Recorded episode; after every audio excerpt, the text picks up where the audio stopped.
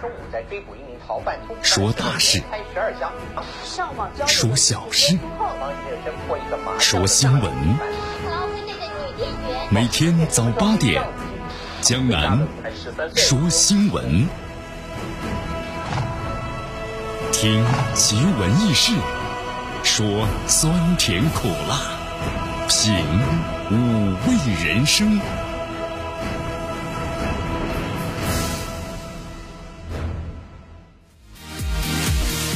时间呢过得非常的快啊！今天呢又周末了。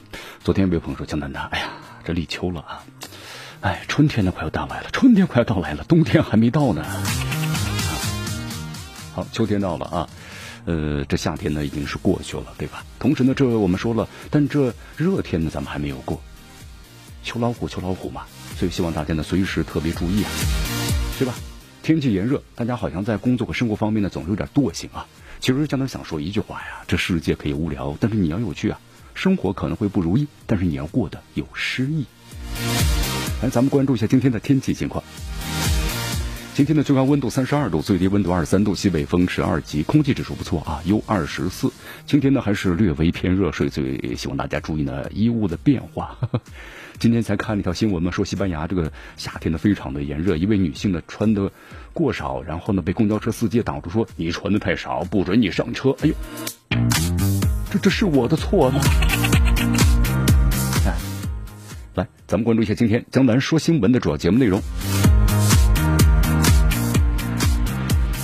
首先呢，我们一起进入的是资讯早早报，资讯早早报，早听早知道。美国副总统彭斯啊会见的反华势力。外交部的发言，真实目的昭然若揭。华春莹呢驳斥美防长的涉华的言论，美国做法呢非常的不地道。美国政府呢禁止采购华为等五家中企公司的电信设备，外交部对此做出了回应。今天的今日话题啊，将能和咱们收音机前的听众朋友们将一起聊一聊的是关于印度和巴基斯坦关系的突然发生变化。那么中国呢？有一个表态，这个表态意味深长，怎么解读？关注今天的今日话题。大话体育啊，现在咱们的这个焦点呢，都放在了国足的备战这四强赛啊。这个集训呢，据说分两段呢，同时新人有望的冒头。这次年轻人呢，这次是一次机会啊，刚好中国国家队呢处于新老交替的这么一个状态啊。虽然新人呢还不稳定，对吧？但是我们说了，那这是一次机会，真有机会的话，就好好的表现自己。好，国足对手呢备战的状态，叙利亚准备呢，呃最积极，马尔代夫以赛代练。好，以上就是今天江南说新闻的主要节目内容。那么以下呢，我们就一起进入资讯早早报，时政要闻、简讯汇集、热点评说、资讯早早报。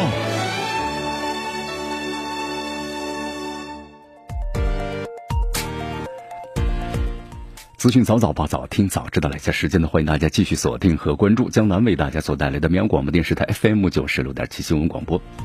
好，咱们首先关注一下昨天啊，外交部例行记者会，发言人华春莹回答记者问。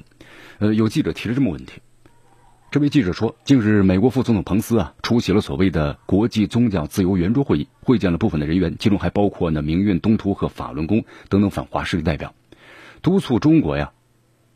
尊重中国宪法保障的人权，允许自由呢从事宗教信仰的活动。中方对此的话呢是有何评论？华春莹说，美国副总统彭斯啊会见的像明运、东突还有法轮功等人员，都不是什么宗教分子，而是反华分子，其中还有邪教分子。其实真实的目的，那是昭然若揭的，就是打着宗教自由的旗号，你干涉别国的内政之事。中方对此是坚决反对。咱们中国呀是依法呢保护公民的宗教信仰的自由权利，包括呢相关的一些权利。那么，同时也绝不允许任何人假借宗教的名义从事呢违法犯罪的活动。所以说呢，要求美方是谨言慎行，停止以宗教自由的名义干涉中国的内政。其实这段时间呢，你发现这美国好像有点坐不住了啊！这天气够炎热，就像什么呢？热锅上的蚂蚁一样。这美国的大国竞争策略，其实我们看的已经很明白了，它的主要目的就是要对准呢中国和俄罗斯。所以，中国和美国的斗争呢，注定是持久战。你看现在美国的话，从各个方面。对吧？围剿中国是常态，抓住任何的一个机会，要刷自己的这个存在感。咱们中国是有胆量、有智慧、有信心的呀，哪有决心和美国对抗到底的？好，在昨天的话呢，还有记者提问啊，说美国防长的艾斯伯，那么近日的话呢，在日本访问期间说，中国军事行动啊和掠夺性经济啊，已经正在威胁我们共同维护的国际原则。中方对此有何评论？华春莹呢表示，美国人呢有些这个固守的冷战和零和思维，无视基本事实，四处给中国扣帽子，这种做法呢非常不地道，也不道德，是别有用心的。我们中国是坚定不移的走和平发展道路，我们奉行的是防御性的政策，和世界。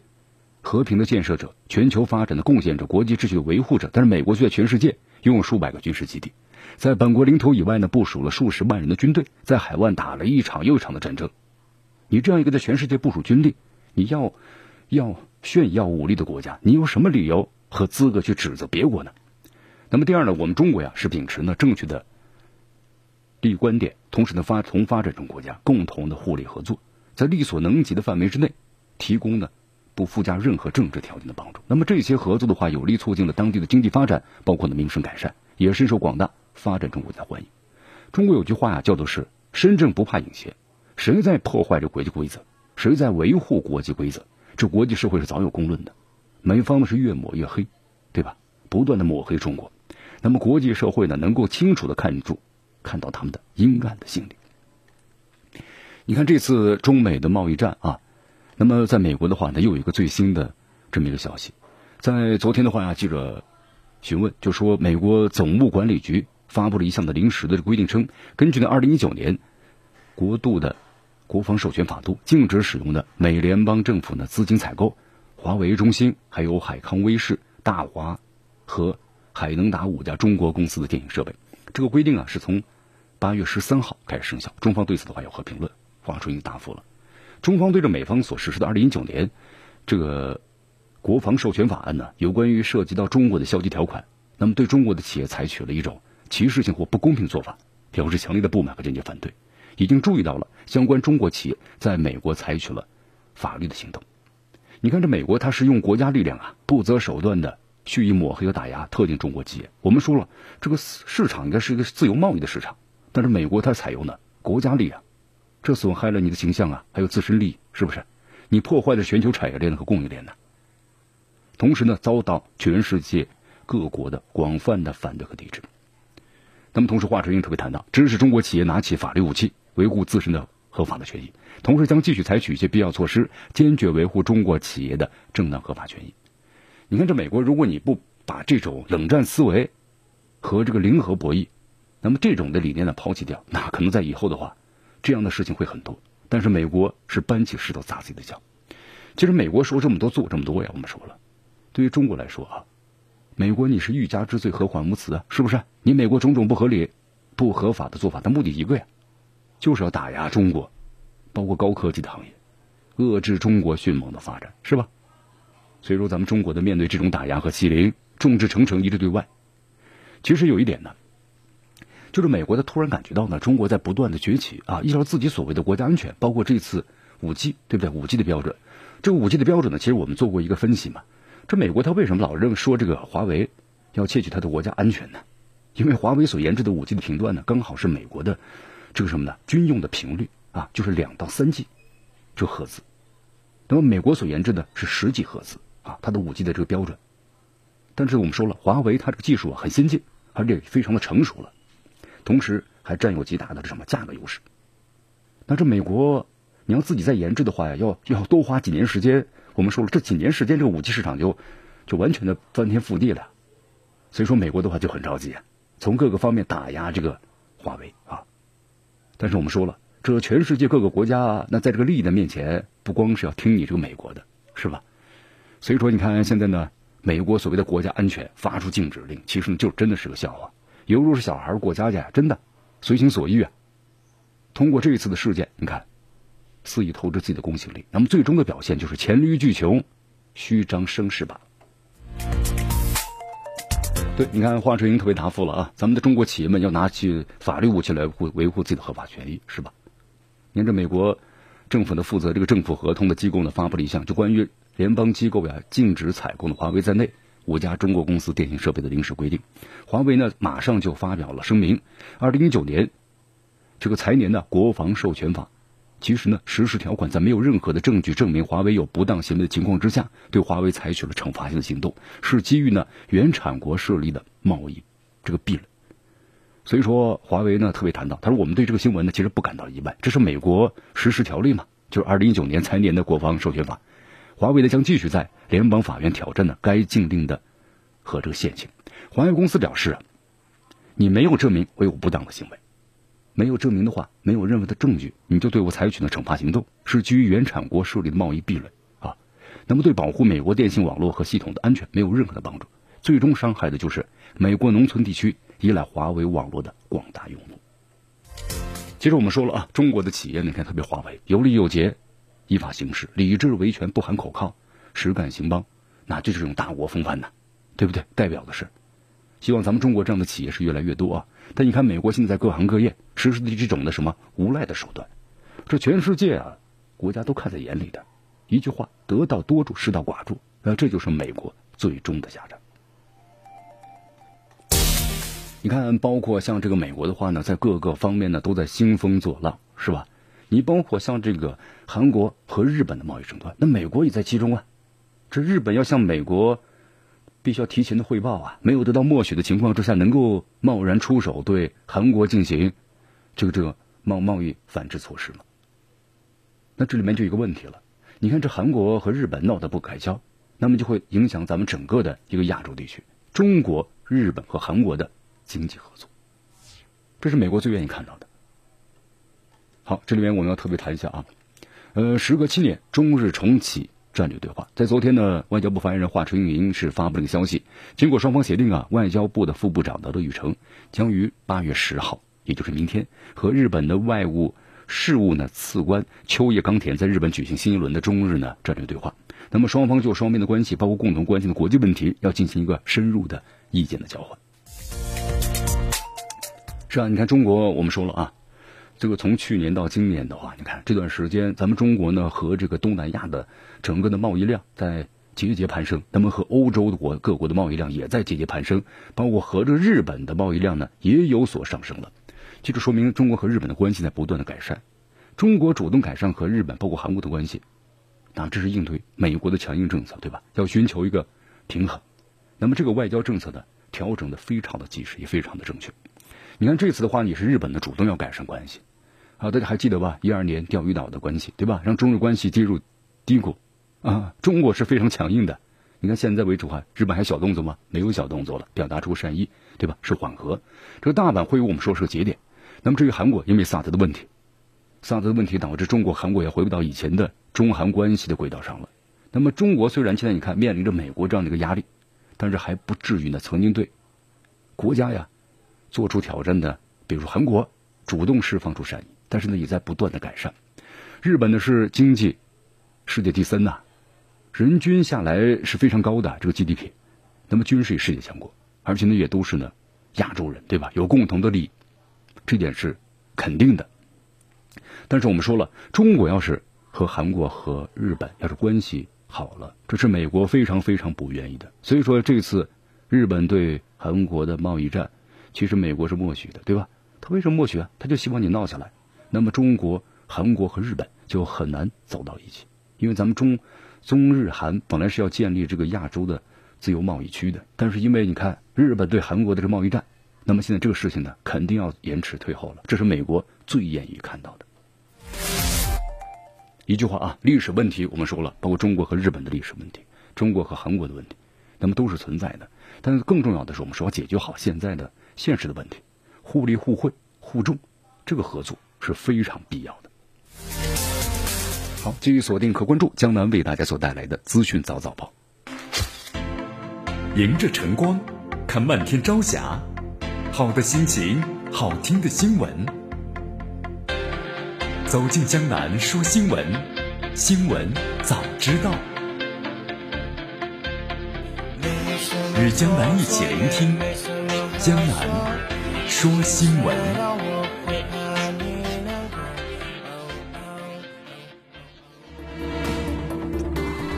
这里是江南为大家所带来的资讯早早报，资讯早早报，早听早知道了。咱们关注一下，昨天公安部呢召开这个新闻发布会，通报了今年以来呀，全国公安机关的打击整治的民族资产解冻、诈骗类犯罪的这个工作情况。呃，公安部的刑侦局局长呢刘忠义，还有副局长啊江国立等等，都回答了记者的这个一些提问啊。你看这个骗子啊，其实他的骗术呢，他不高明啊，但是呢，有些人你看吧，怎么说呢？遇到这样的事情之后啊。越是被这种胆大的骗子，反而呢就信以为真了。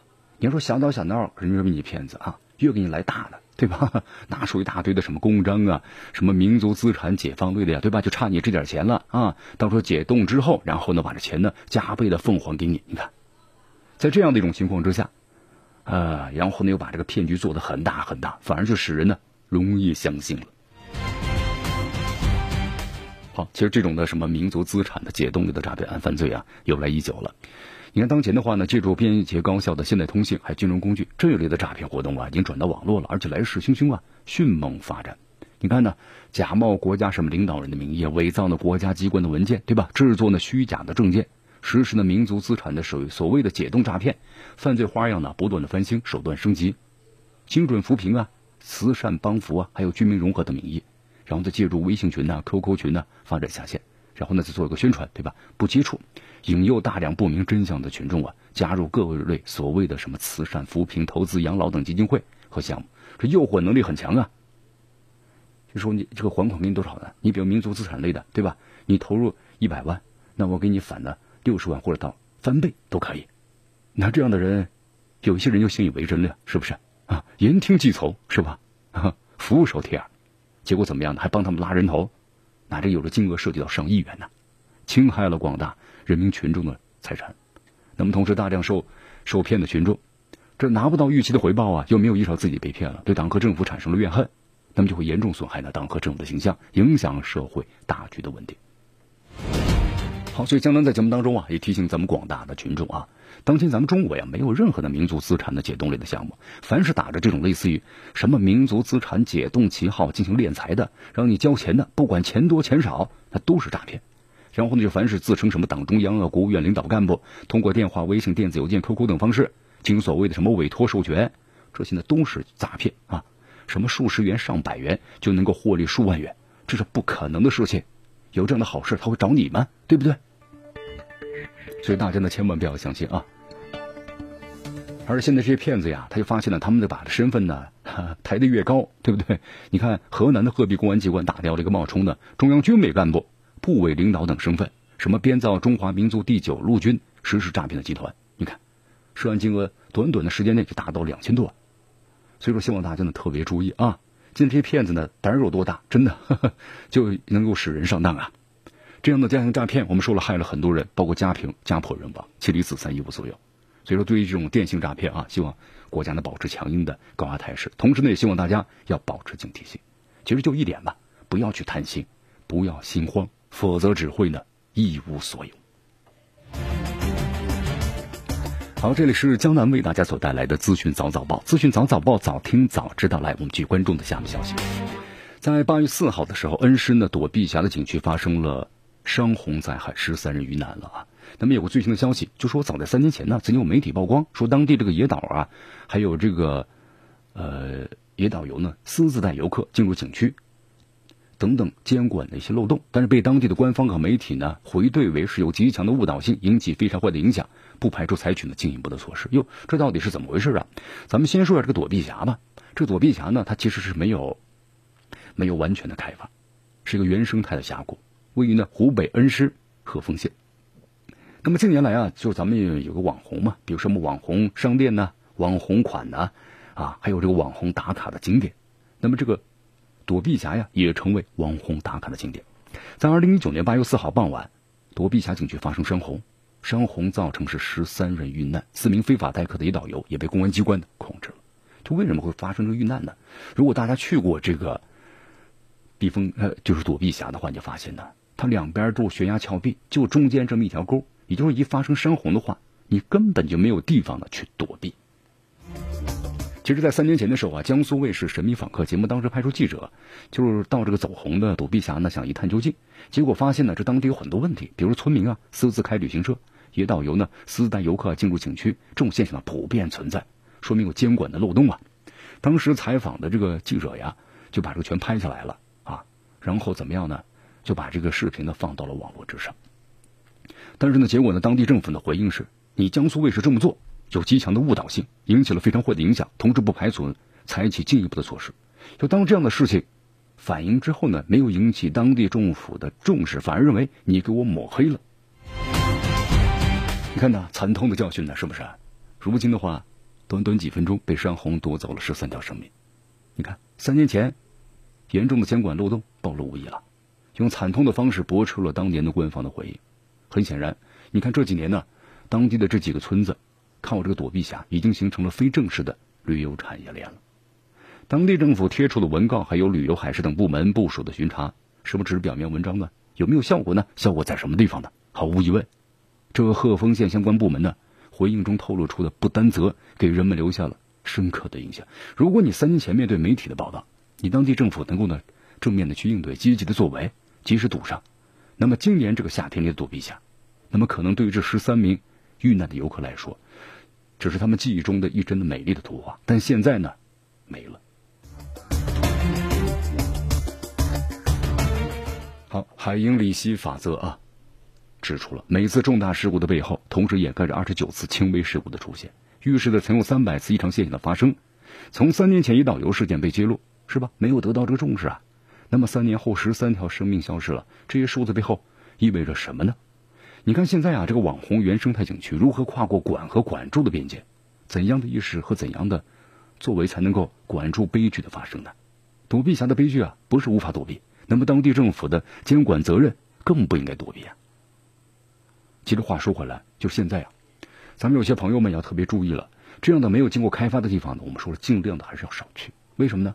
咱们现在有不少的朋友们呢，特别爱去什么戈壁滩的无人区啊、深山老林啊、没有开发的大峡谷。啊，活着回来叫做挑战人生、挑战极限。那么，如果像这样的事件、悲剧发生了之后，人生能够重来吗？嗯，所以现在是雨季啊，雨季呢，特别是山区，特别这样的什么峡谷啊、溪流啊等等。那么，作为这个特别是专业驴友的话，都知道，你晚上扎营的话，都不能扎在这小溪边。一旦是下了暴雨，上午下了暴雨，那可能下游的话呢，这水就猛涨，这都是基本常识啊。但是很多人懂吗？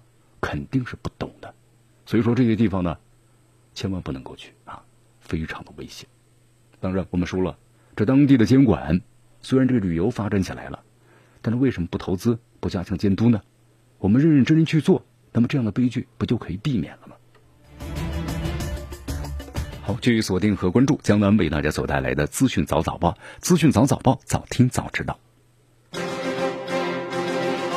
时政要闻。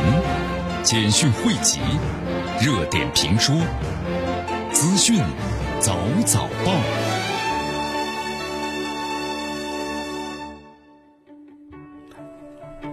这里是江南为大家所带来的资讯早早报，资讯早早报，早听早知道。来，咱们继续关注下面消息，做国际方面的内容。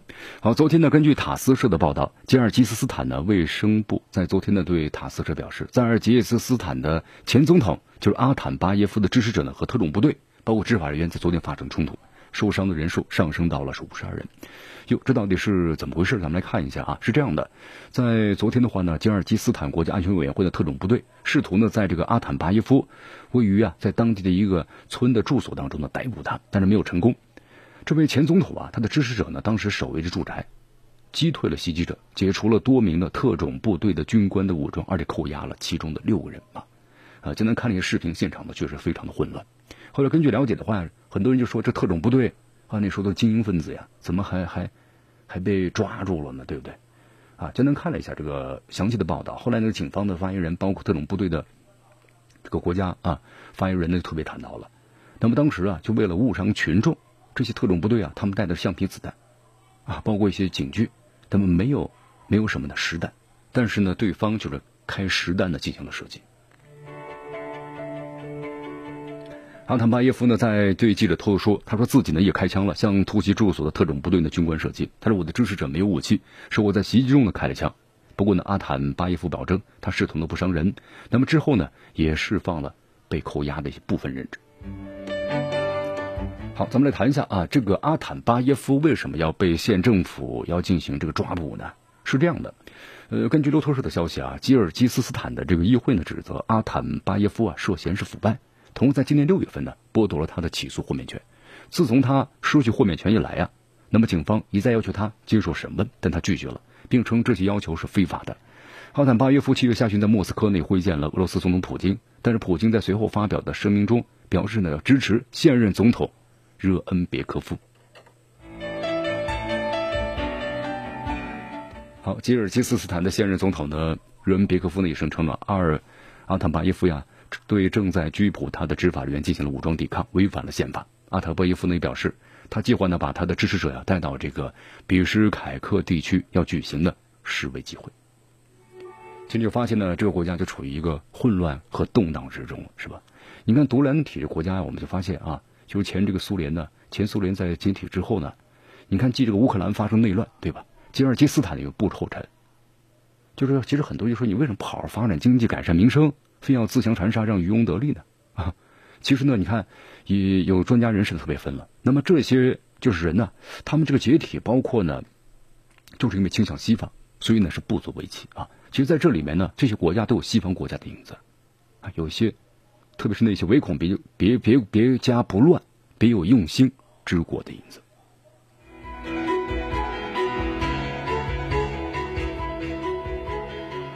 好，我们再来关注一下啊，伊拉克和叙利亚境内的 IS 武装分子目前呢还在使用之前的策略，包括呢有暗杀伏击、自杀、爆炸、焚烧农作物，避免了更大规模的袭击，也没有试图在任何较长时间内控制领土。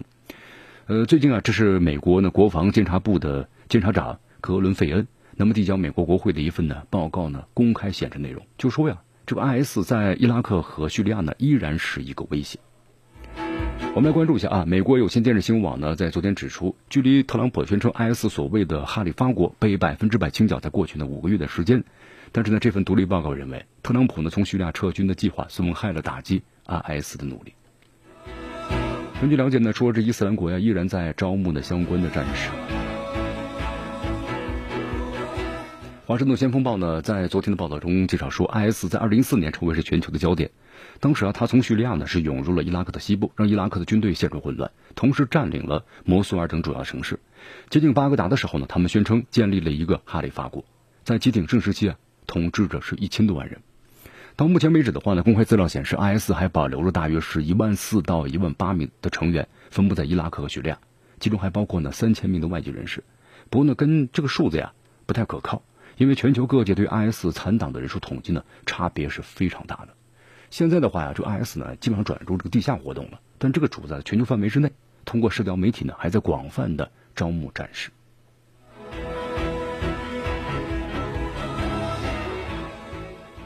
好，同时呢，《独立报》在昨天报道说，特朗普的撤军计划呀，损害了打击 IS 的努力。因为从一八年开始，特朗普就透露说要从叙利亚的撤军了。他当时说，在对抗 IS 取得历史性的胜利之后，是让我们年轻人该回家了。不过，目前这个撤军呢，始终是没有准信，包括具体的时间。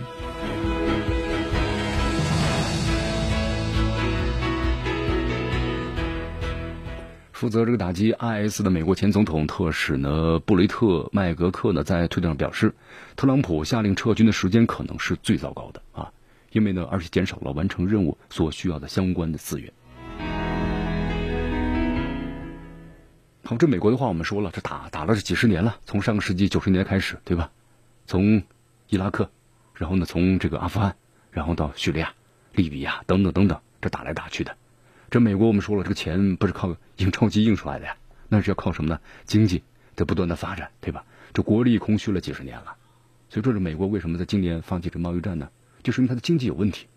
一般打这个贸易战呢，专家们就前车之鉴的一个分析啊，要不就什么呢？国内有矛盾，重点突出，对吧？要不就经济呢有经济危机，那么就要转移这种矛盾，所以才会有呢贸易战。这就明显说明美国在国力方面已经开始走下行的道路了。好，我们再来关注一下关于巴基斯坦呢和这个印度啊，关于克什米尔的这个问题。呃，巴基斯坦昨天呢宣布降低了和印度的外交等级关系，同时中断了双边的贸易。印度的。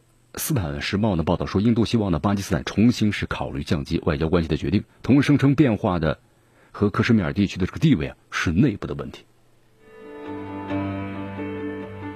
好，这段时间的话呢，关于克什米尔地区的话，一直是成为一个焦点的问题啊。这印度政府呢，在五号就宣布了废除当前宪法的第三百七十条，取消的此前是宪法赋予印控克什米尔地区的特殊地位，新建立一个拥有的地方立法机构的这么一个直辖区和一个呢没有地方立法机构的这个拉达克直辖区。然后在印度的话呢，议院下院是以三百七十票赞成、七十票反对通过了这个法案。那么与此呢同时的话呢，来自于邻国巴基斯坦的这个抗议声浪是持续进高涨。巴总理办公室呢在昨天发表声明说，巴方就决定和印度的外交等级关系降低，同时呢中断双双边的贸易啊。克什米尔地区我们介绍一下啊，位于印度、巴基斯坦、中国和阿富汗之间。一九四七年呢，当时印巴的分治的时候，克什米尔的归属问题啊没有得到解决。当时克什米尔地区的百分之七十七的人口呢都为穆斯林啊，此后呢就成了克什米尔的一个。为了这个归属问题啊，印巴呢分别呢打了三次战争，四七年、六五年、七年三次的印巴战争。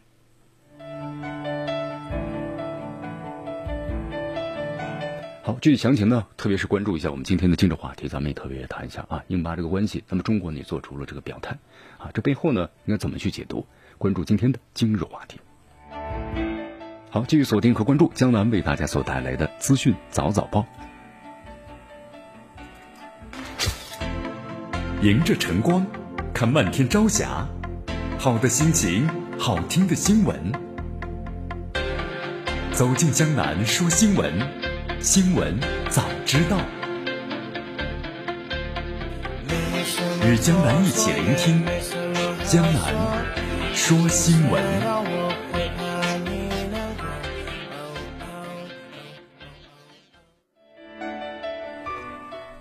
这里是江南为大家所带来的资讯早早报，资讯早早报，早听早知道了。咱们继续关注的下面的消息。美国总统特朗普呀，在八月五号签署了一项的行政令，就是冻结委内瑞拉的政府呀在美国境内的全部的资产。本来这个委内瑞拉的国内局势啊有所缓和了，结果呢再生变数。昨天的话呢，委内瑞拉新闻部的部长的罗德里格斯呢表示，美国现在对委内瑞拉实行了全面的封锁之后啊，总统马杜罗决定的。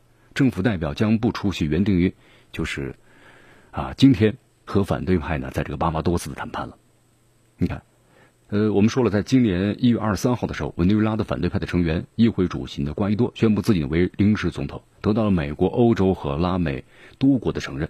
那么在之后的话呀，马杜罗政府呢其实一直和反对派保持接触。其实当时有人说，这个马杜罗，你为什么不把这个反对派对吧，净给你闹事儿，把这个。瓜伊多给他抓起来呢，他没办法去抓啊，因为一抓的话呢，背后这个力量呢可以找到更多的借口，包括呢出动军队的打击或者其他的一些方式，来对这个委内瑞拉产生更大的威胁。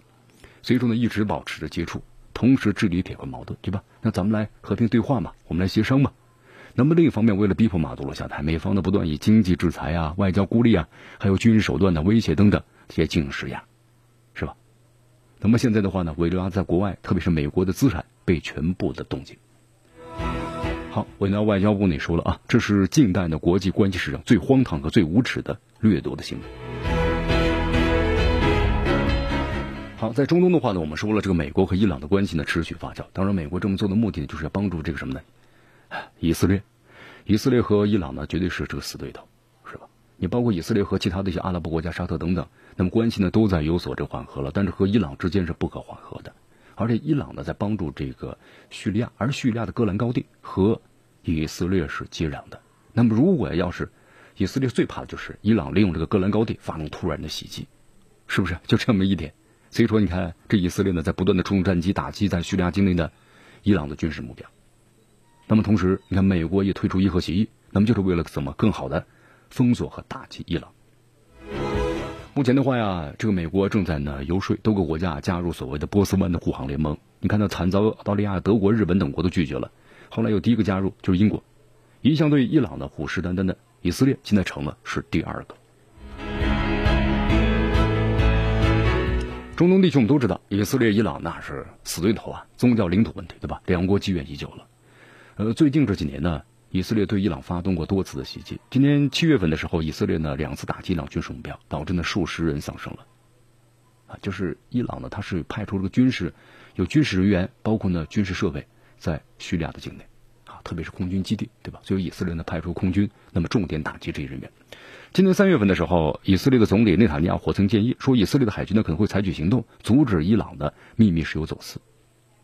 他说有必要的话呢，那么将派出以色列的军舰进行这个部署。